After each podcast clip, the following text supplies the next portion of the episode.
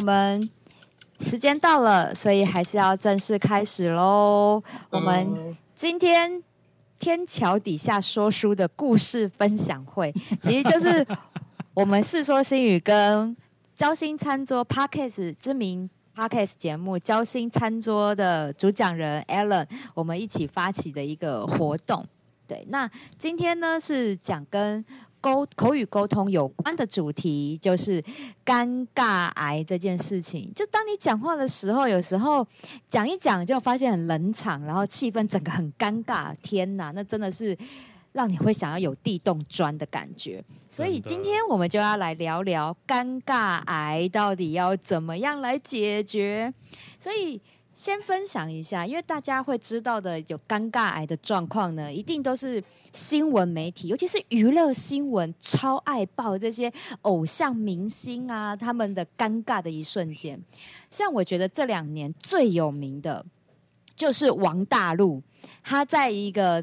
现场演唱会的现场，他讲出了不知道讲了什么话，然后最后五个字结尾叫做“满满的大平台”，然后所有粉丝都傻眼，叫啊，然后心里面想平台是什么？什么是大平台？从此那句话就红了。对，然后呢，我为什么记得这件事情？因为我真的觉得，我那时候想说他到底想要讲什么，然后后来呢？这两天，王大陆现身说法了。然后问，就有主持人问他说：“你到底为什么那时候会讲出‘满满的大平台’这几个字？”他说：“其实原本有稿子，有蕊稿，还有背，但是呢，实在是现场的粉丝尖叫声太过于热烈，然后他听不到自己讲了什么话，所以呢，稿子也都忘了，最后只能脱口而出‘ 满满的大平台’，然后还笑得很灿烂。对，这也算是一个。”超尴尬的时刻，所以呢，我想请两位主持人，好，我想要先请我们在 Podcast 界很有名的 Alan，好，那 Alan 你在在跟在录节目啊，或者是你在做访谈节目呃的时候，有没有遇见过自己这样很尴尬的时候？就是两个人聊一聊很尴，因为我知道 Podcast 节目这段可以剪接，但是有没有这个时候？我想请你分享一下。本人的本人的宗旨就是，那个除了最迟跟空白简介以外，其他绝不简介。好，那难怪你的节目这么精彩。对，欢迎大家可以去收听。打死不剪这样。呃，我我我我其实刚刚听完那个那个王大陆这件事啊，我其实有一个、嗯、另外一个不是我本人啊，但是我们台南市的黄市长的一个尴尬时刻。我在这边爆他的料，我不知道会会不会被怎样？查水表。哎，你记得跟我们这个录音，这个聊天室是有录音的，所以你既然都说不剪，我们也不会剪，好吗？对，对，对，没关系。对，请你分享，请你分享。这个这个其实很妙，就是其实那时候就是黄伟哲黄市长来主持那个我们在高铁那边的跨年晚会，然后呢，就是主持人就是 Q 市长上来嘛。那当然，前面就是讲一下说啊，就是呃跨年啊，然后很高兴大家今天来到这个地方哦。那那时候他也是，哎，他是应该是第一次第哎第二次连任市长的那那那一届啦。然后他就说啊，他说啊，现在大家都会有很多，大家都有在玩 Facebook 还是什么啊？哦，那本人其实也成立了一个色情网站啊，然后想大家来加入我的色情网站这样子。然后知道上面 全部人都傻眼。对，全部都傻眼。但是市长本身他并没有，他并没有意识到说，大家已经把这个色情就是社群网站误会成色情网站。然后后来，哎，这个好像我有听过，这个好像有上新闻。有有有，然后就很好笑。然后我们大家都在场，然后我们大家就边边笑说：“啊，我们市长成立色情网站，还要叫我们去加入。”对。然后主持人其实的确也是，对对，就很好笑。然后主持人后来就突然就说：“哎，市长市长，我想您成立的应该是社群网站吧？”他说：“对啊，社群网站没有错啊。”然后说：“哦，我们在场的大家好像都误会成您成立的是色情网站。” 真的很尴尬，这个真的很尴尬，因为这现场只有当事人不知道，然后旁边的人都尴尬的时候还要跟他解释，结果越解释他自己也都尴尬起来了。对，这真的很糗哎、欸，对啊。那雨丽这边，威廉，你这边也有听过什么样公众人物尴尬的情况，或者是你自己在呃做舞台上面的分享啊，做工作坊这些，对，有没有遇过，或者是听过别人尴尬的状况？我们既然前面都讲名人嘛，哈，我们就来讲一讲名人。反正先把名人讲完。要被急的，要被急的话，三个一起去被急就对了。手牵手一起吃麦当劳。没有，可是我这个是有影片，而且大家都知道的，而且这个是很知名的哈。比如说，如果有一些公众人物，因为我们谈的是这个口语沟通、公众的这个演说，所以公众人物其实也有很多尴尬的局面。那尤其常碰到的，应该是记者问答的时候。以前有一个画面，大家应该很有印象。记者在问王菲一个问题，比如说你跟谢霆锋之间到底有没有在一起，或者说你们两个到底是不是有小孩了？然后呢，王菲就一个表情跟一个冷漠的方式跟你讲，这关你什么事？然后就说，这你是公众人物啊，你要跟我们讲一下，说到底有没有啊？他说，我是公众人物，是公众人物，这也不关你的事啊。我们两个到底有没有，也不关你的事。然后就不讲话了。这个时候。我们如果是身为专业的主持人，Alan 跟 Misato，嗯，你们两个要怎么接呢？这很尴尬呢。啊哈哈啊哈哈！下一位请提问。欸、可是这个这，这个我真的有遇过，这个、我真的有遇过。有，这关你什么事？这个这个，因为当天的话，有可能你的来宾或者是你的那个呃听众哈，他可能不是这么友善的时候，这个我们可以说尴尬时刻可以分四个角度嘛。一个是太过高兴的，嗯、太过高兴的时候也会尴尬。等一下我们会来举例。对。然后呢，愤怒，刚刚讲说这关你什么事的时候，这个就是一个怒气的方式，它就会让那个空间跟它这个瞬间这个凝，这个这个好像冰冻起来。对。嗯。然后呢，有讲到一半，突然有人大哭的时候，有人开始哭来哭的时候，这也很尴尬。如果有人去哦，这真的尴尬。对，如果有人去唱 KTV，唱一唱，突然唱到一个那种那个什么。独角戏呀，哈，或者是那个蔡健雅的这些，就是比较悲情的情歌的时候，他就突然哭的时候，全场本来在五月天跟三天三夜之间，突然来这一首的时候，大家到底要继续嗨，还是要安慰他？这个真的有点难哈。嗯。最后一个是乐嘛，哈，就是刚刚讲说，如果非常快乐，我们 就会讲乐极生悲的时候，他也会有一些尴尬的局面出现。那我刚刚举的是王菲的例子嘛，还有一个是大家应该都最近这几年都应该很熟的，就是说。怎么录？这怎么录嘛？不录了，我输不起。我出道这么多年，我输不起。你学好像哦。这个我得罪不起。我觉得奶哥应该可以付我们一点通告费哈，因为输不起后来变成一个那个干拌面的品牌了嘛哈。是是是。可是今天奶哥应该他们家应该是没有给我们通那个代言费的啊，只是我们在举例子而已。他就会举这个方式来说，可是今天如果是在现场的这个制作人或者是这个来宾的时候，他的确当场会傻住，因为如果是这种非常愤怒的大声的这个状况的时候，事实上气势会取决于说这一次事情嘛。可是我记得很厉害的，像沈玉琳这样的制作人的话，他会讲说啊，奶哥不是嘛，我们这边哦，那就录影而已嘛，干嘛干嘛讲说，然后开始。就打哈哈的方式可以那个看，可是我觉得这个要看对方能够接受的方式。如果有的人会觉得，就说我就已经在生气了，你还跟我跟我在那边打哈哈，他会更生气的时候，那尴尬的指数会更上往上一层。所以这个部分的话，可能就在于说，如果你今天是个公众人物的时候，在这个尴尬的场面的话，我们应该可以先去看的是第一个，你跟他的熟悉的程度到底到多少。第二个是说，你如果跟他很熟悉的话，应该会知道说这个情况应该是怎么样处理他的情绪。再来呢，我们可以看到就是说，呃，尴尬的这个局面，即便当下我们像刚刚 Misato 的方式哈，我们用一个换一个角度或者是换一个情境的方式先带过，可是我们事后还是要处理这个情绪的方向，否则的话，那尴尬的局面应该不会因为这个事情结束之后而落幕。对，的确、嗯、认同认同。对一因为，尤其是如果我们是在一个公开场合，那那个那个情绪、那个爆发点，其实已经在一个一个在一个呃高潮的状况的时候，有些人，好，比如说像是记者，他其实就是见猎心喜，他就是哇塞，这个场面很很暴躁，他就是要更爆，然后让他会、嗯、让他更引爆到一个不可，就是一定要激怒对方，然后让那个让他有新闻可以写。所以我觉得，当我们已经处在一个尴尬的状态的时候，的确是我们我们都我们要想办法去化解这样的一个气氛，因为如果你自己不救自己，我跟你讲，那别人可能就会利用这尴尬的气氛，让你没面子。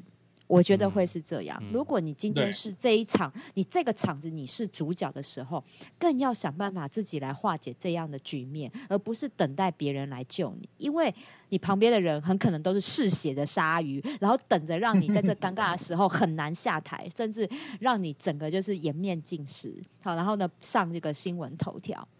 所以我觉得这的确是，这个的确是呃。我我们在做一个即席问答的训练，我觉得就是这就是一个很非常临时发生的一个状况，所以一定要想办法去化解它。好，包含了你可能跟我觉得刚刚讲的是公众人物，如果我们一般的场合里面，比如说在职场里面好了，我们的部门聚餐，是不是总是在一个和乐的场合的时候，有人会讲出很解嗨的话？嗯，超多，我真的觉得这种、哦、这种超多。对对，这种情况很多。那这种情况下，如果好了，这个有人就是白目解了嗨了之后，那你是不是就可以抓住这个机会？如果你做对了事情，让长官就会对你另眼相看。但是如果你是火上添油，我哈让这个气氛更糟糕，那是不是你也跟着他，跟着白目的那一位一起没有救了？好，所以接下来呢，其实也是想要请。两位呢，来分享一下，就是你有你自己有没有真的面对过非常棘手，真的让你当下超想要有地洞钻的那个自己亲身经历很尴尬的状况？我想先请访谈无数，然后呢，真实显露出来的那个在节目真实反应的 Alan，真真枪实弹，嘿嘿，对啊，你真枪实弹的。你你的你的节目录这么多集，然后呢，收视率也都呃收听率都那么高，所以应该你在跟来宾访谈的时候，嗯、应该有一些很尴尬的状况，或者是你在工职场上面有没有真的超尴尬，嗯、差点不知道怎么解？有有有，我觉得我觉得这个这真的是一个考验主持人的那个什么情境模拟啊，对，然后他突然就变成那个实际的情景发生在你眼前。像我之前有访谈过一位，她是女生。那当然了，但是我我自己的做法，其实我会先把一些我觉得有可能会有比较 touch 到一些 detail 的事情，先跟对方告知嘛。我觉得这是一种尊重啊，就是说，哎，我等下可能会问这样的问题，还是说我我有我有哪几条，你是不是先帮我看一下，会不会呃，你是不是不方便分享，或者说我这样问会不会不礼貌？对，所以其实，呃，我在我在每一段访谈以前，我都会一定会做这件事情。哦，那也包含说，当然我们在跟对方沟通，在跟在职场上面，其实也大概会有类似的做法。那我讲一下我那个访谈的那个事件呐，好，因为其实我等于是说我跟他聊一个，呃，我们两个人小时候彼此的经验。对，然后呢，因为对方小时候就是有被家暴，哎，所以他当然这，因为你聊到这种比较比较深处的一些心底的内内伤，又有点隐私的事情，你难免总是会被勾起那个那种那种那个那个情境跟那个情绪出来。对，那当然，虽然我们之前有沟通过，可能会讲到这件事，可是因为他有提到这件事的时候，他还是非常的就是。呃，是没有到无法控制啊，但是他情绪就会显露出来，对，然后可能就他就有一点点，就是等于是说，哇，这样子不好意思啊，因为呃，还是会以前被家暴的这种这种情绪还是会涌上来，纵使他现在已经是四十几岁的一位成年女性了，对，所以呃，当然我在那个当下，虽然我是做。做那个，我们我们是可以剪接的嘛，所以我一定有好几有，我可以把它剪掉。可是因为那个空间就只有我跟他，对，然后一开始哇，那就眼泪就爆棚了。我就想说，我赶赶快就身边在那边找找那个卫生纸。好，我要先问大家一件事情：你知道为什么女生流眼泪不可以递给她湿纸巾吗？当然不能用湿纸巾啊，没有人用湿纸巾啊。你知道越擦越湿不是吗？而且湿纸巾有酒，有的有酒精，那擦了脸会痛哎、欸。嗯，对，因为呃不能递给湿纸巾，是因为一方有些的女生是会上妆的。对对，那所以你用湿纸巾这样子是不太理想的方式。然后刚刚像米沙头那时候讲的，就是有些湿纸巾是比较刺激性的。所以一定要找卫生纸好吗？如果在做事有，那就是男性。所以你递了湿纸巾吗？怎么可能？我这么有 sense 的人，对不对？哦、我一定是拿满满的大包卫生纸给他、啊。还好，我心里想说，这个场面已经够尴尬了，你又拿给他湿纸巾，他妆更花，脸更痛，他应该恨死你了。你你你想看一个女人花容失色，就在这个时刻，真的是。从此之后不跟你交心了，餐桌都掀了，这样子。不会啊，他会侧心呐。对，的确啦，我觉得，我觉得这个哭这件事情是真的会让人家觉得蛮措手不及的。嗯，我之前我之前在百货公司工作嘛，有站过柜当柜姐。嗯，你知道我遇到客人啊，跟我就是比较妈姐，然后聊一聊聊一聊，然后她聊到她男朋友就是劈腿这件事情，嗯，她直接在我柜上哭。Oh my God 那个真的很尴尬，因为你知道我们要营造一个愉快的购物气氛，所以原本他好好的、啊、来啊，然后他就是 就刚好对买到哭，因为 对我我我觉得那真的就是跟开话题有关，有的时候尴尬的尴尬的气氛是自己创造来的，对，因为呢，因为 他是我的常客。所以那天他来的时候，很明显，其实看得出来他心情不是很好。然后呢，就来啊，一样欢迎光临啊，聊一聊，就是寒暄个两句之后，我说：“你今天怎么了？看起来没有精神呢、欸，还好吗？”然后就开始跟我讲。哦、开关打开了。对。对，我开关打开了之后呢，他就因为蛮熟了，他就聊，因为之前她男朋友也有陪她一起来柜上，所以我也知道这个人。她开始哭，然后一哭，在我柜上哭了一个小时。然后我那我完全其他生意也都没办法做。你想想看，一个客人在我柜内哭，其他人会进来吗？他们以为是他们来客诉退货，我不让他退的那种感觉。幸好你不是男的嘞。所以，所以那真的场面，我我我那时候就真的觉得说啊，这个有时候这种叫做拿石头砸自己的脚，真的就是这样。嗯，对。所以有的时候尴尬这件事情呢，是你。原因不是出在，可能不是出在别人身上，是你开的话题就会出现问题了。嗯、这个是我自己一个很深刻的体验。嗯，那这边，所以其实这个情况的话，我们觉得就像我们刚刚回到我们刚刚说的，在这个情况时，要先观察他的。呃，如果他是你的常客，他来找你的时候，那个时候的神情应该不见得会是跟平常一样。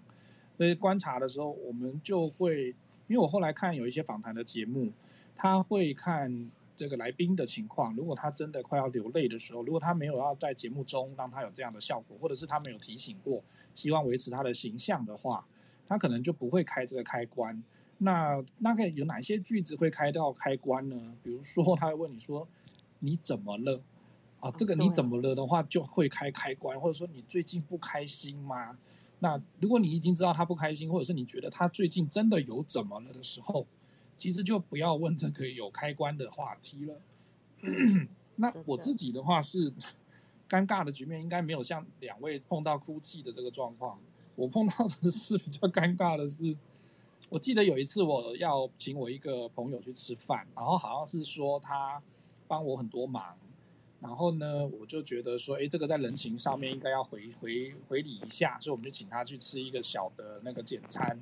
然后呢，吃的时候都很开心，进去也点餐，然后拿了菜单，然后都可以看着说，哎，这个菜色都还不错，然后那个气氛也很好，然后聊聊聊聊了大概一个多小时，宾主尽欢之后，他们就开始来讲说，哎，先生，我们要先结账，啊，我说好好好，我说啊很开心，然后他也是很微笑的看着我，然后呢，我就这个时候找找半天，找找包包，找找口袋，然后呢找。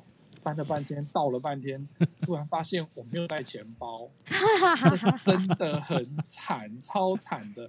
然后呢，你又不能够跟他讲说，哎，对不起，我忘记带钱包。那那个男人的面子嘛，我就要想说继续找，找找找到最后呢，对方就大概也看出端倪了，对方就很礼貌的是说，没关系，我先结。我那个话讲完之后更尴尬，真的。但是。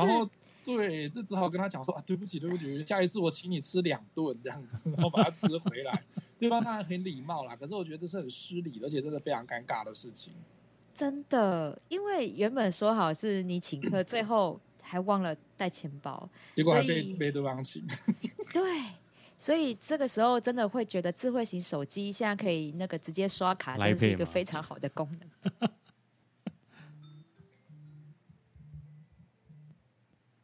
你看是不是也是自己找的？就是如果你找一个可以刷卡的 餐厅，对，就不会发生这种事情了。好，所以我觉得，我觉得尴尬这件事情啊，的确是，呃，我们我们有办法避免，但是我觉得这是我们最后来处理怎么样避免。但是事情发生了，尴尬的状况。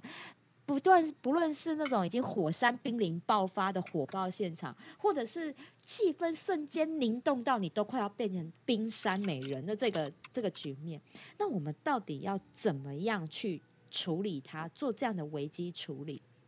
那我想先请 Alan，就是你遇过，如果你觉得这一个这一个尴尬的状况，你要怎么来处理它？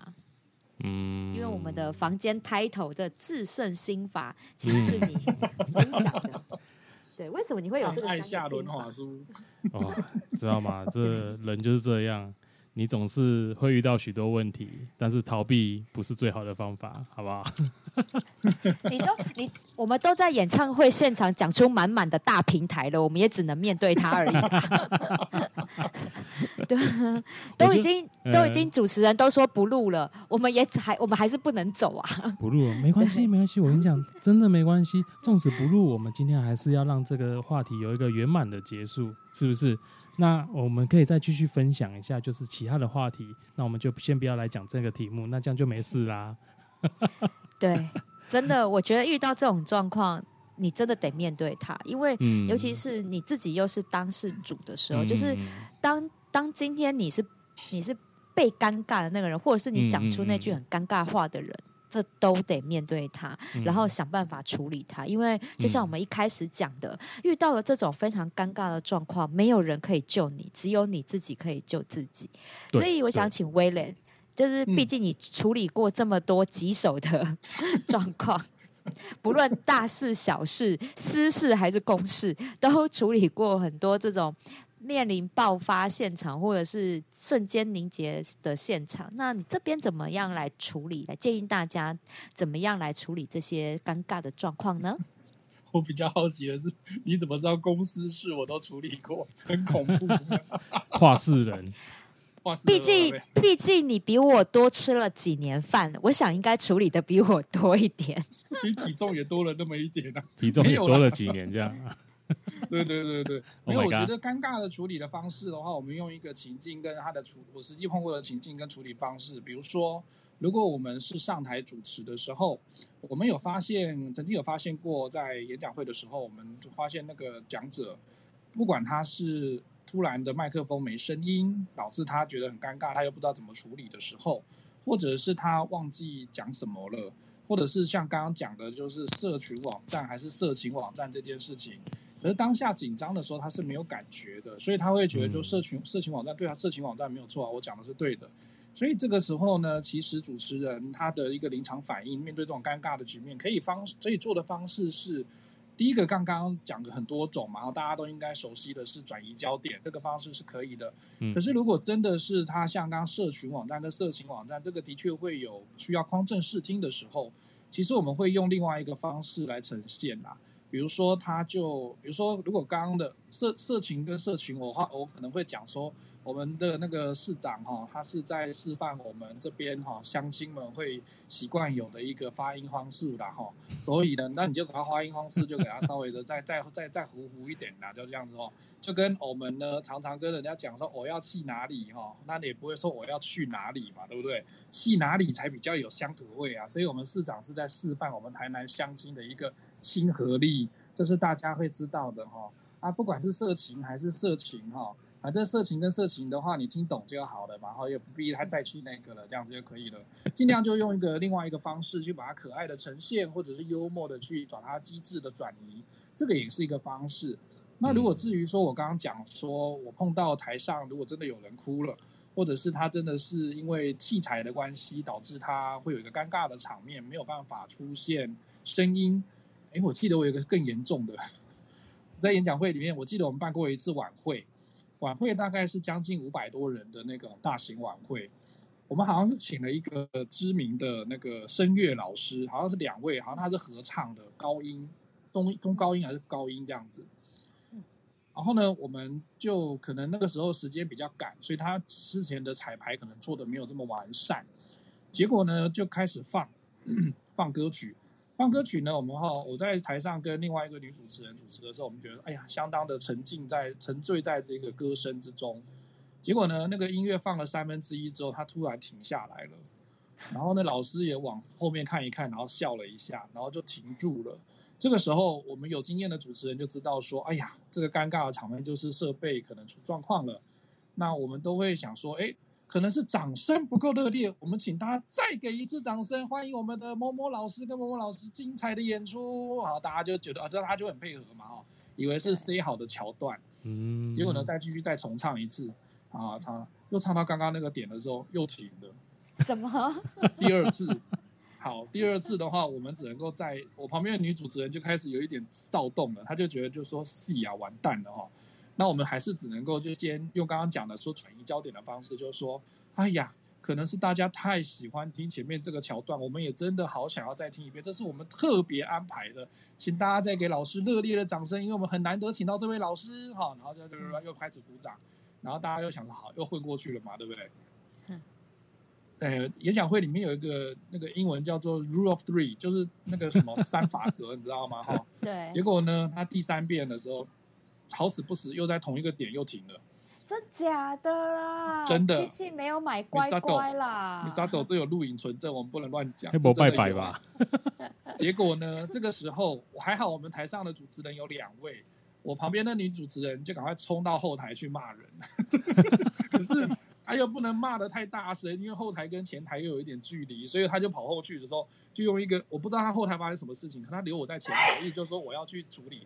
像现在突然有一个那个大喷嚏的时候，我们就要赶快处理，就是说，哎呀，这是我们 Alan 今天特殊的音效，在放鞭炮哈，因为要庆祝我们昨天六一八买了很多东西哈，所以六一九要来庆祝一下这样子。耶，就是这样，对，要带过去。我记得那个时候，我们就要上台，就在台上的时候，我们就要让两位老师先缓一下，因为老师真的超尴尬，尴尬三遍。然后我们这个时候只好再讲，再讲一些那个其他的话语，或介绍晚会啊，哈，或者是介绍我们今天来宾的背景啊，哈，或者是跟来宾聊一聊，哈，让大家那个焦点不要一直在呈现在说我们好像一直停下来的状况。所以这个经验也让我知道说，主持人真的要，我们每次在上台做主持人碰到尴尬的情况之前。我们都会跟呃要做主持人的朋友讲说，第一个他一定会有尴尬的场面，你要先心里有数。像曹启泰讲的，如果你没有经历过那个惊惊恐，然后惊慌、尴尬或者是挫折的这些主持人的话，其实都不及格。你要能够随时看到什么场面的时候，都要能够转得过来。比如说像刚刚的机智或幽默，或者甚至你要帮大家把那个话题跟场面都转到别的地方去。不会让他一直 focus 在那边。不过也有其他的情况哈，如果他那个尴尬的局面反而是一个效果，是一个爆点，你就将错就错，这个也是一个方式。我也曾经处理过这样的方式，让大家以为我们是安排好的，是 say 好的。我要举一个昨天我们刚发生的例子。昨天我跟 Misato 去一场会议，线上会议现在很流行嘛，对不对？对。糗的就是我。对，结果 Misato 呢，今可能昨天就没有在阳台，他昨天就在室内。结果呢，到八点多的时候，大概韩剧大家都在抢着看，频宽就被切走了。结果他就突然讲到一半，那我们请谁谁？对，谁就断讯了，就断讯了。这样这样这样子，对。然后只有剩下 Alan 跟 Misato 的声音，然后我就突然这样。呃，我们有听到我吗？这样子，有没有很像哦？就像这个状况，复制人有。那是我昨天，我昨天超尴尬的时刻。没错，那我我就想说，我就直接后来我看 Misato 大概三秒没有回应了，我就赶快接场，我就说。我跟你讲，米萨朵这个这个是米萨朵他有设计好的。他在开场之前，他就在私底下跟我讲说：“William，等一下哈，如果我来不及的话，请你赶快帮我接。”然后我说：“好。”结果他来得及了，结果他他赶不上频宽，所以这件事情就会让我直接讲说：“你看。”米萨多就有先事先准备好，他连这个都预料到里面了，所以接下来呢，就由我来自我介绍一下，我是后面接场的主持人，然后叭叭叭，然后我就利用五分钟的时间帮他把那个场子先过去，我相信他那个频宽在五分钟之内一定有办法解决，结果他后来就回来了嘛，米萨多就直接在接场，对，这个就是要 有一个平常机智跟幽默的准备，他不是临场才会的，他是之前其实我们都有一个默契。跟我们一个演练，嗯、或者甚至有个脚本哈，帮助我们在这尴尬的情况可以随时的替换上场，这个是一个很重要的事情。还好有一个好队友，而且我昨天 真的，而且我昨天掉线掉两次，掉两次，最尴尬的是掉两次，我快崩溃了。我现在掉线之后一整个慌乱到，然后再重新回到镜头前还要很优雅这样子。对对对，对，但是我人生，我人生中。这样让我想起来，我原本已经忘记这件我人生中最尴尬的事情，但是刚刚就是讲到那个后台音乐那件事情，又让我勾起这段回忆。我人生中超级无敌霹雳尴尬，而且还留有录影，应该还在 YouTube 上面找得到的。是有一年我的全国比赛，对，那一年是我第一次参加全国的奖评比赛，然后那一年的示范讲者。他讲的实在是太感人了。身为参赛者的我，我已经在底下哭得稀里哗啦，真的妆都花了。然后，哎，我那天真的还细心打扮呢。然后我的妆都已经哭到快花了。我跟你讲，我在后台情绪已经严重受到影响，我真的完全没有办法准备任何的讲评稿。然后我连我那时候真的，因为我要抽到二号还是三号，所以我很快就要上台的。然后我真的。那时候一度我就在想说，超尴尬，因为底大家看回头看我，就是一一脸就是眼睛哭很肿啊，然后呢，妆那个眼线都还有点花掉、晕掉这样子，然后还 好像这样啜泣的讲话，然后我到底要不要弃赛？我那时候真的已经叫号叫到我的时候，我真的心里面想说，我到底要我真的要站上台去吗？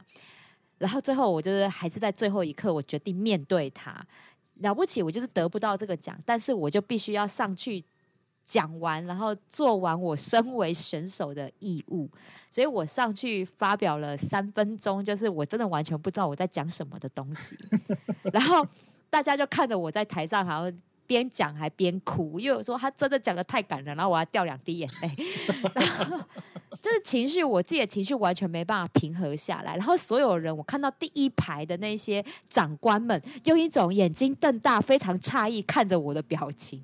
对，我那场超难忘，我真是糗到我超想要找地洞钻，但是没有办法。我觉得就真的得面对他，处理他。然后下台之后呢，完全忘记这件事情没发生过算了。对，只能放下。对，因为那个尴尬的现场。你真的得自己想办法自自圆其说啦，自己把它圆回来，嗯、不然真的救不了你。对，嗯、所以大家都今天两位的分享都是比较属于平和一点的，还没有那种真的很很剑拔弩张。可能你遇到这种在职场上面有那种开会开到到就是已经要吵起来的那种尴尬的，对，那种就是。你再讲多讲一句话，很像就要吵起来的那一种场面，有遇过吗？有，Alan 有遇过，有有。哦、工程界应该很精彩哦，工程界应该有、嗯。我们那个是直接人家棍子都已经拿在手上，都准备要打架。对对对。哇塞！有有有有。对哦，那个那那那种那种也是蛮麻烦的，因为那种其实你也明知道是那些，虽然说我很不想这样讲啊，但就是那一些做官的嘛。官场说官话嘛，嗯，对啊，那民当然民众民众就不会想那么多，民众其实他们都比较单纯啊，就是很单纯的觉得啊，你就是这样不行啊，你就是这样不对啊，你可以赶赶完底下讲黑有诶无诶，啊，今麦到底是有想要处理无啦，啊，若无要处理来，这要创啥啦，哈，真的啊，现场就这样子啊，啊，你若无要处理，你来这一堆人，啊，叫你底下徛徛两三点钟，是咧徛安怎的啦？嘿，对哦，我们一定会照顾各位的安那个情绪，对我们一定会保持各位的利益。然后你知道那个大家冷静，主持的那个机关的那个长官就说：“各位各位各位那个乡亲，各位民众哦，大家先不要生气哈，啊，先呃冷静一下哈。这个问题我们局里面绝对是非常重视的。那我今天呃也是。”呃，来就是受邀，然后赶快来这边处理这个问题。相信我们，我们局里面都是很有诚意，要为大家解释的，不要要为大家 要为大家去处理这个事情，这样子。然后你知道底下民众黑衣啊，那个杀起来，你知道一会儿。然后一些公真的，一些公的下面小朋友啊呢，然后他们就说：“你得被处理，唔处理，讲一个嘛。啊，买买就讲好，不爱不爱就讲买。”啊！你还讲一堆，啊，这嘛是安怎？动作还是北七吗？哦，然后我们就想说，哦、啊，我们顾问公司又很很可怜，因为夹在中间。我们我们其实是服务业主，啊、我们服务业主是机关，可是开说明会这种又是我们，我我们要当第一线。对对，因为我们是坐在坐在桌子前面那一群被骂的。对。然后后来，你知道那个长官直接转过来，Allen，高林处理啊。最喜欢让他处理，然后我们就站起来，变轻的在变轻变视觉。然后啊，来这阿伯哦，啊，我知影你的问题啦哦，啊，我来甲你的问题个点讲一道啊，你看我讲的对唔对啦哦，然后我就开始描述他讲的情形，然后啊，我知影恁的诉恁的诉求是啥啦，哦，恁想要爱啥哦啊，哪是会使安尼做啊，是毋是恁着恁着袂反对啊？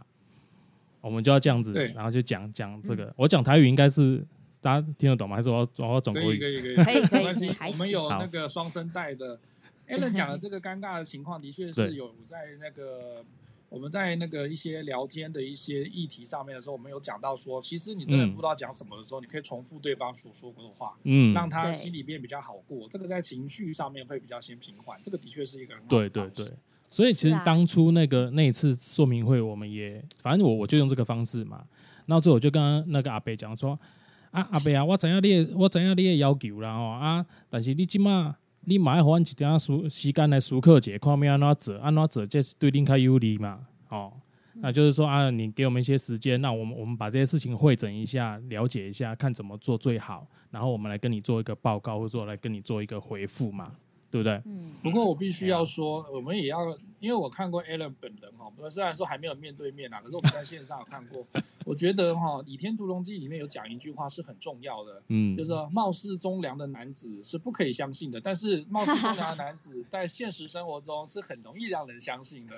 Allen 就是这种貌似忠良的男子，实在是太有说服力了。人家真的很忠良，你这样讲。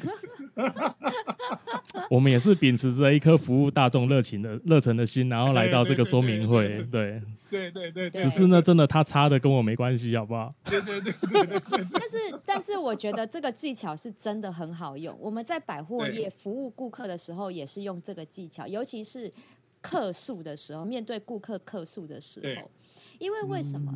因为凭良心讲，我们也是夹在客人跟跟公司之间。那当然，客人就是通常嘛，遇到客诉商品有问题或怎么样，就是通常第一个要求都是要退货嘛。那公司一定告诉我们，那我们不能退，OK？那我们夹在中间，嗯、的确这时候用到的方法就是重复一次客人的诉求。为什么一定要这么做？而且重点是哦，如果比如说它里面有讲到一些很负面的、很情绪化的用词，我们要稍微调整一下，把它改成中性一点。嗯，例如他会跟你说，你这个东西就是这么的烂，这么的差，品质这么的糟。好，那这种都是其实已经带了情绪性的字眼在里面。那我们是换个名词说，小姐不好意思哦，您的意思是我们的商品没有办法让您满意吗？是不是听起来会比较舒服一点？再来用这样的一个重复的方式，是可以让对方觉得你有站在他的立场去听他在讲什么。因为当这种愤怒的情绪上来的时候，每个人都只想到自己，绝对不会管你什么同理心么。但是这个时候，你表现出来是你聆听到他的声音，你聆听到他的诉求的时候，他的情绪会慢慢平和下来，他觉得你是跟他站在同个立场。好，所以这个在我们在顾客心理学上面是一个非常有效的方式，是缓和一个剑拔弩张的气氛，尤其是你是中间的和事佬，或者是你是一个中间人的时候，嗯、你两边都不能得罪的时候，这是一个非常好的方法。对。对，也有一些技巧会用到，说像刚刚米萨多讲的这种，这个比较像是在实际的卖场，或者是我们在面对面，真的他有剑拔弩张的时候，我也碰过有的可能就，比如说业务，有的业务会开始直接讲说，哎，我倒一杯茶给你，讲这么久一定渴了哈，我们倒一杯茶给你，我们坐在这边再聊一聊。他用这个换一个空间跟那个姿势不同，还有喝水这件事情，虽然说看起来表面上好像这个是一个小的方向。可是事实上还是证明说，这个其实有些时候喝一杯水之后，它真的效果会有出现，它可能会缓和一下。对。然后它可能坐姿的时候，它也会从坐哎从站姿变坐姿，它也可能会比较缓和一下他的情绪。对。然后再去确认他的需那个诉求，然后重复他说过的话。然后我还碰过有一些业务，他会用一个方式是说，他会分享他自己的一个经验，跟这个类似相关的经验，或者是别人的经验。或者是他其他处理的案例，但那个案例处理起来，当然不能够真的最后导向是有个归纳，就是说，哎，你的事情就真的像会这样解决，因为他会觉得就是说，哦，那表示你们公司就是可以这样解决的啊，那他反而他会听错焦点，所以他可能分享一个方式是说，如果我们在处理这个的时候，哎，其他其他人其实也来跟我谈过啊，哈，我们都有处理这个经验，让他知道说，其实我们不是没有诚意。也不是没有经验处理这样的一个事情的话，他反而会比较缓和一点，这也是一个方法。的确，刚刚讲到坐下跟倒水也是一个非常实际，但是这个有 SOP 啊，这是有流程的。对对对对对，对。先坐下再喝水，因为如果你站着的时候就给他水，他会泼水的，尤其是很生气的时候。所以这个 SOP 这个有顺序。对，好是真的，哎、欸，我真的我跟你讲。我们之前在教的时候呢，真的有人没有，就是有我们有学员没有意会来，所以客人很生气的时候，就站着还在拍桌子的时候，他就说：“您先喝杯水消消气。”啪，水就直接往他身上泼。记得他在发脾气的时候，不要给他凶器。是啊，就算就跟你主管已经在生气骂人的时候，你也不要跟他说：“主管，你会不会渴？要不要喝水？”他 他不会泼你，他会再继续蹬桌子。好，所以先坐下，好，先坐下，再倒一杯水。这是我们在做顾客服务的时候，尤其是处理这样的棘手客诉的时候，先让他冷静下来，不要在现场咆哮。好，这个我觉得这一招对于使用在很容易发脾气的主管身上也是有效果。对，好，这跟主管跟客户是一样的。对，好，但是呢，回归到最原始，就是我们刚刚我有我们聊了这么多尴尬的时刻，我们也有提到，就是说，其实这些尴尬的时刻，很多时候是自己。搬石头砸自己的脚，自己先开了一个错误的话题之后，然后造成这个错误的结果。所以，我们到底要怎么样去避免，或者是有没有办法，其实让这些尴尬的对话不会在我们的日常生活里面产生？Allen，你觉得嘞？有没有办法避免，或者是不要让这种尴尬癌发作的状况？嗯，我我觉得，我觉得你你谈到一个重点是，如果这件事情是因我们而起。嗯，对不对？就我可能问了一些不该问的问题，或者说我可能讲了一些不太恰当的话。那我觉得，呃，我我我觉得，其实今天开这个主题就是要面对这件事情嘛。然后我们刚刚在讲处理嘛。嗯、那现在这件事情就要放下，但我觉得放下之前要先反省。嗯，对，就是你在讲说，哎，我们要怎么样才能够不要重复做？可能重重复发生这样的事情，那我得先反省自己，说，哎，是不是我自己今天在在做这件事情的时候，确实没有拿捏好这个分寸，或者说，哎，我确实是呃没有没有掌控好这样的一个尺度，对，所以呃，像我刚刚我一开始讲的那个案，那那个 case，就是我跟这个这位朋友，然后我也跟他说，啊，不好意思啊，这样好像问的问的问题是不是太太深度了？那这样子让让你的情绪又又又起来。哦，我觉得还是得向这个当事人先表达我们的歉意，说啊，可能在这个提问上面是不是真的不太不太理想？那我们以后要做这样的一个一个调整。哦，那另外一个部分就是，我觉得反省这件事情是很重要的，因为你先道歉完以后呢，然后呢要来回来去去呃，怎么讲，算是说在针对自己刚刚所说的话，还有所做的举动，那我们再来思考一遍，诶，我是不是怎么做还可以会更好，或者说就不要。让这个事情用重复的发生，所以我其实为什么我刚刚讲说，后来我其实访纲有很多更细节的东西，我一定会跟我的被访谈者讨论。嗯，对，我就是要避免说，哎，我又再次去戳中别人比较不愿意谈。那当然，虽然我们的访谈是可以剪接的，可是因为毕竟都是自己还不错的朋友嘛。嗯，对对对对，我就希望说大家来跟来我的这边的访谈是舒服的，是轻松的。哦，不是来这边，我们并不是要有一种见猎欣喜的这样子的一个一个节目，我们不是在做广那个我们的电视媒体，所以我们不需要那种那种桥段。嗯、对，呃，毕竟你是交心餐桌，是 交心。对，我们不是脆心餐桌，哦，不是 脆心餐桌。的确啊，我真的觉得 Alan 也提到一件事情，就是。如果当我们自己发现，有时候我们自己讲话啊，会发现，哎，怎么我话讲出去，整个气氛就变了，不是变得很尴尬凝结，就是大家会觉得我很白目。我觉得一定要先去有一个反省的动作，因为我觉得。我们要要知道自己为什么会去解嗨，就是可能在一个很开心的场合，我讲了一句话，大家就你知道瞬间气氛就荡下来，或者是我在一个场合，可能在部门聚餐，然后我讲了一个话，就会被大家翻白眼，怎么之类的。我觉得这个必须要有自省的能力，就是为是不是我们在于察言观色这件事情上面，我们的敏锐度还不够。我们还没有办法去听懂这些人际关系交流里面的一些用字遣词，可能搞不好都有一些双关的含义在里头。我们还没有办法聆听意会的过来，然后能够很灵敏的去转过来，然后再去接一接这样的话。好，所以我觉得这个是呃，如果我们自己啦，我觉得反省这件事情的确很重要。就是我们先去思考，我是不是一个解嗨的人。然后我怎么样去调整我的说话的方式？像我自己以前，我讲话真的很直，所以我觉得我讲话直是因为我我的真自我的展现，所以我讲话直，我就是觉得说那个是我的个性啊，那大家都要来都要来听，但殊不知其实我讲的很多话都是伤别人的，甚至连我最好的朋友我都伤过。那那这种情况其实。并不是一个好事啊！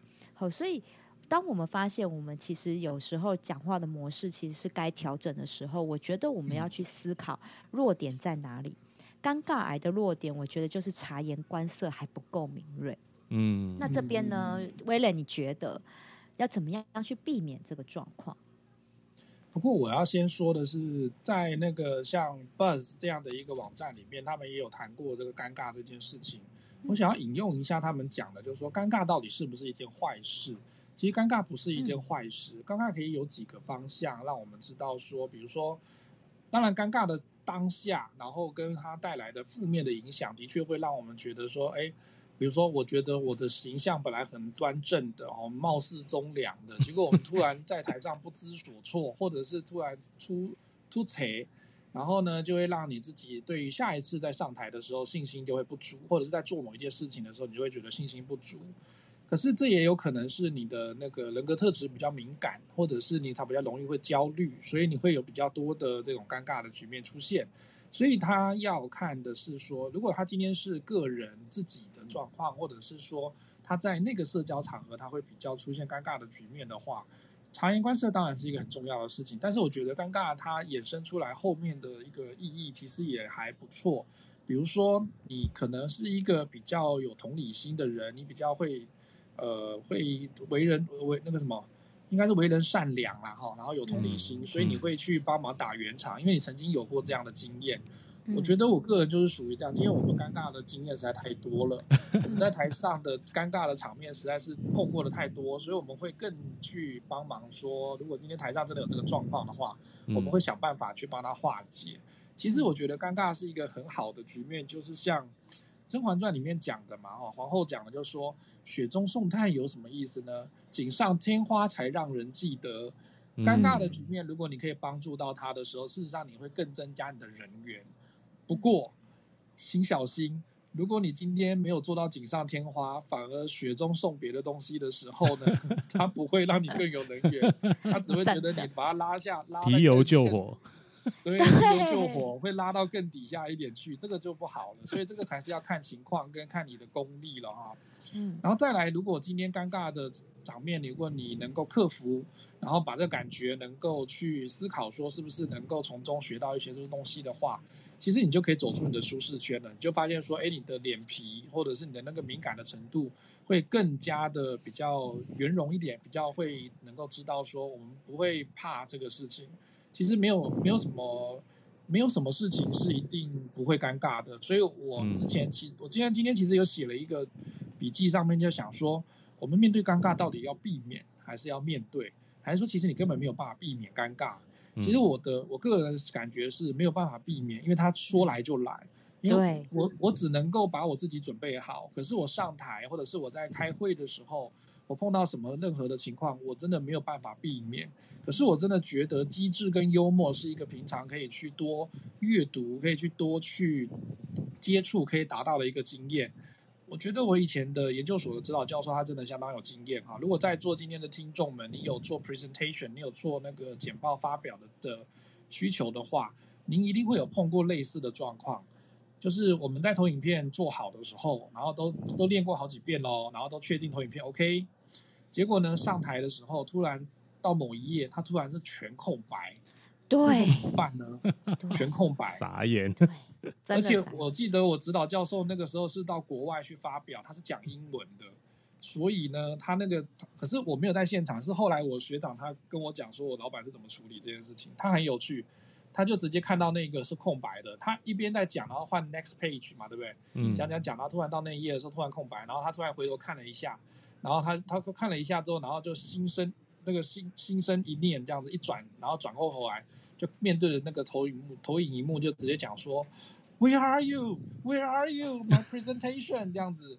老外他又加上他一个比较夸张的一个那个肢体语、肢体动作跟语气，他在自嘲，老外就会笑一笑，就知道说那可能会有那个技术的层面的问题出现了。他用这个方式去带过去，然后他就讲说没有关系，他不见了，但是我这我还在，所以我讲给你们听后面这边发生什么事情，他就继续讲。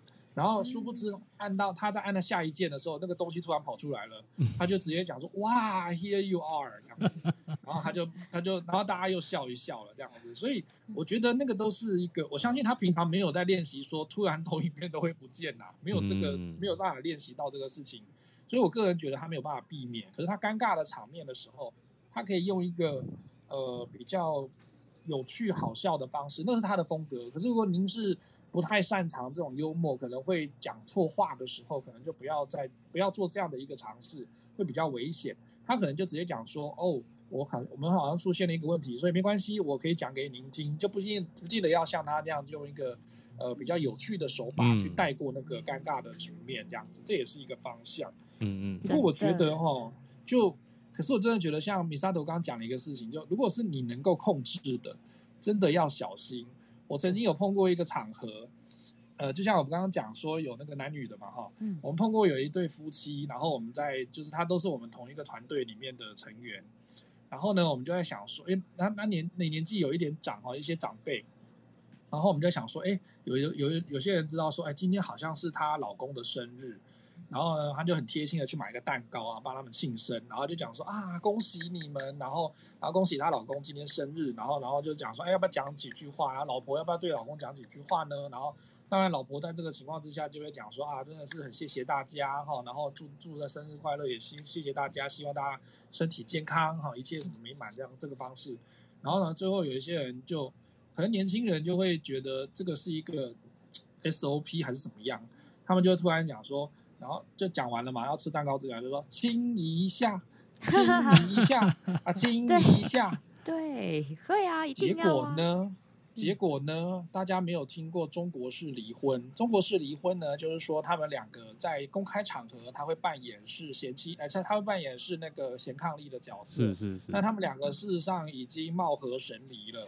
结果呢，没有人知道，也不知道为什么有人要去让他去 touch 到这个点。结果他亲一下的时候，两个人的那个眼神就开始飘离，然后就没有动作了。正常来讲，男生如果要化解这尴尬的话，他可能就会亲一下他老婆的手或者是脸颊，这样就过去了嘛，对，对不对？嗯，对啊，没有动作，完全没有动作，你就知道他们两个大概已经互动在这个上面，已经会有一点状况了，嗯，很尴尬，超尴尬的，你、嗯、知道吗？不知道谁在那边还亲一下，亲一下。好啦，我就是会是那个白目的人，对，真的吗？对。所以呢，我们不知道他们两个人的关系，你就假想说他关系很好，所以你就会用这样的方式要让他们演这一场戏给你看。可是这样就会造成那个尴尬的局面。如果他们两个真的只是在社交场合上面对对相敬如宾的话，其实我们就会就会 touch 到这个点。所以这个还是要谨慎啊，就是说他可能就是直接讲说，哎，我们帮你们两个拍一拍拍个合照好不好？然后就是说，或者是说。你如果是拥抱或牵手，他可能他还不会这么尴尬。可是他如果亲一下、亲一下的时候，我、哦、真的当场本来很开心的一个庆生的场面，突然冰点呢，真的是很恐怖。所以还是回到我们刚刚讲，第一个就是你要先了解那个情况，再来就是不要假设说他一定是你想的王子与公主，一定过着幸福快乐的日子。有些时候，就像有一些公众人物，老公偷吃了。老婆还是要出来讲说，我相信他，真的，我我我会接纳他，回去怎么打他老公都没有关系，怎么样两个人吵架都没有关系，出来都要讲说，我相信我老公绝对不会做这个事情。事实上回去都吵翻天了嘛。那那你明知道他们是这个公众人物的这个方式的时候，就不要去 touch 那个点了。对，真的、嗯、哦，我跟你讲，真的不要以为一个一男一女在一起，他们一定是夫妻或者是什么。我真的也遇过一个很很很不止一次，好几次很尴尬的状况，就是我们一家人啊，我跟我爸妈、我弟，我们一家四口去吃饭，然后到了要结账的时候，我跟我弟去结账，就是会有那个柜台的结账的。那个店员会跟我们两个人说：“哇，你们两夫妻长得好像哦。”然后我弟，我弟马上就是板着脸说：“我们同一个爸妈生的，当然像啊，我们是姐弟。”然后我就会说：“啊哈哈，我们都是我们一家人，一家人的。”然后就把信用卡给他。真的不止发生过一次，哦，所以我真的觉得，真的我认同一男一女在一起的时候，你真的不要让他们做出太过逾矩的行为，除非他们两个人就是在现场一直猛放闪，哦，就是让抱来啊，然后挪来挪去啊那种，就是很摆明的在放闪，你就可以读到这个空气，这个空气读对了，那你再去起这个哄，对，那至少就是啊，他们就会很乐意。对，所以我觉得察言观色，回归到察言观色还是很重要。好，所以对我有我有听过一个案例，这个也是跟柜姐有关。我想要问一下，Misato 曾经管理过柜姐。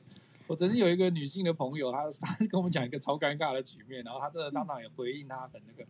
她说她去逛一个百货专柜，然后是化妆品的，然后走走走到那边，她在看牌产品的时候，柜姐就很有礼貌，她训练就是说要去招呼客人嘛。然后走到他旁边讲说：“哎，这位太太，你今天今天要看什么东西？”这样，然后我朋朋友脸都变了，他就会说：“我看起来是有结过婚的样子吗？还是我看起来是有结婚的这样子？”然后他说：“哦，没有啦，没有啦，因为他可能那个牌子可能是比较那个长辈会去买的牌子，哦，会锁定比较像是亲熟女或熟女之类的那个牌子。”他可能就不知道他哪来的训练，他就讲说：“哎，这位太太，你要什么什么东西这样子？”哦，那第一句话就已经把他弄到怒了，然后他也很尴尬，因为我那朋友没有结婚，对，可是他这年纪有一点了，他真的没有结婚，然后他就在那边这位太太的时候，他就整个恼怒了，你知道吗？会，我跟你讲，这个哈，也就是我觉得我到了这个年龄的时候，我也觉得有有时候这些服务人员哈，就是想要装亲切，我我这真的就是教他们说，你们这就是装熟。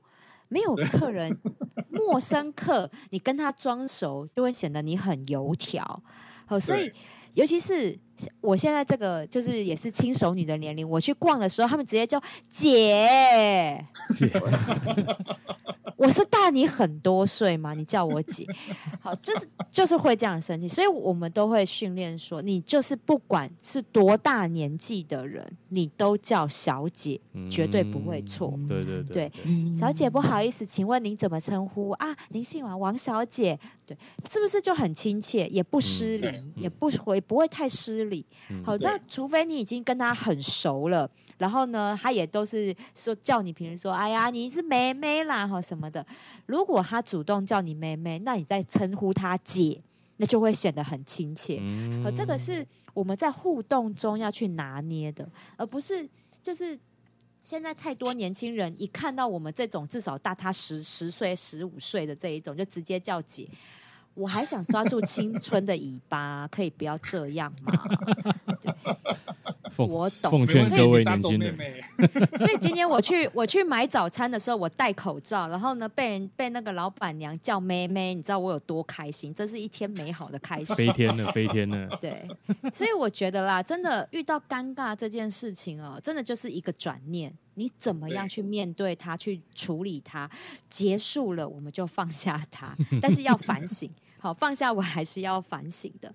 那这边今天有很多我们的好朋友，然后也有我们的伙伴，然后还有来的观众、听众，有没有人想要分享？你有没有遇到一些尴尬的场景？然后想要有有什么样化解的好方法，也可以跟我们分享。